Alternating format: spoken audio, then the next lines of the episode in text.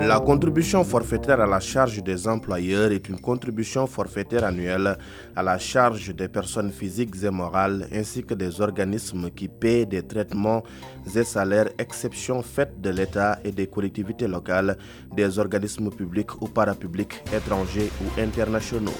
Docteur Abdoulaye Ning, comment est liquidée et déclarée la CFCE alors, Monsieur Kassé, excepté les structures euh, que vous avez énumérées qui sont expressément exclues du périmètre de taxation de la CFCE, alors toutes les personnes physiques ou morales, associations ou autres organismes privés ou publics établis au Sénégal qui emploient des salariés, en principe, sont redevables de, de la CFCE.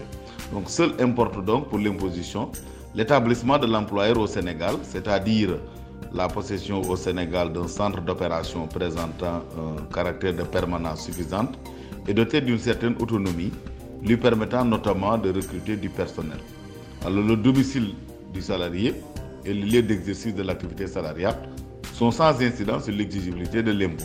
En conséquence, l'impôt est dû sur les rémunérations versées par un employeur établi au Sénégal aux salariés détachés à l'étranger. Inversement, les rémunérations versées par un employeur établi à l'étranger aux salariés détachés au Sénégal échappent à l'impôt au Sénégal. Alors l'employeur doit établir chaque mois un bordereau de versement des impôts et taxes.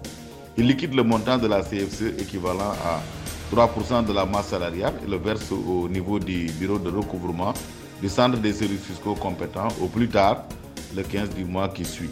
En outre, l'employeur doit déposer un état récapitulatif annuel avant le 31 décembre de chaque année. Juste rappeler qu'il y a une dernière innovation qui consiste à exclure du périmètre de taxation des startups pendant une durée de trois ans, histoire de, de les motiver à atteindre leur développement. Docteur Abdoulaye merci pour toutes ces précisions. Je rappelle que vous êtes inspecteur principal des impôts et des domaines, chef de bureau de la stratégie et de la modernisation à la Direction générale des impôts et des domaines, la DGID. Merci à vous également, mesdames et messieurs, pour votre aimable attention. E-Business, c'est fini pour aujourd'hui. Mamadou Gaye Kassé était à la présentation. Nous vous donnons rendez-vous demain dans Dakar Direct.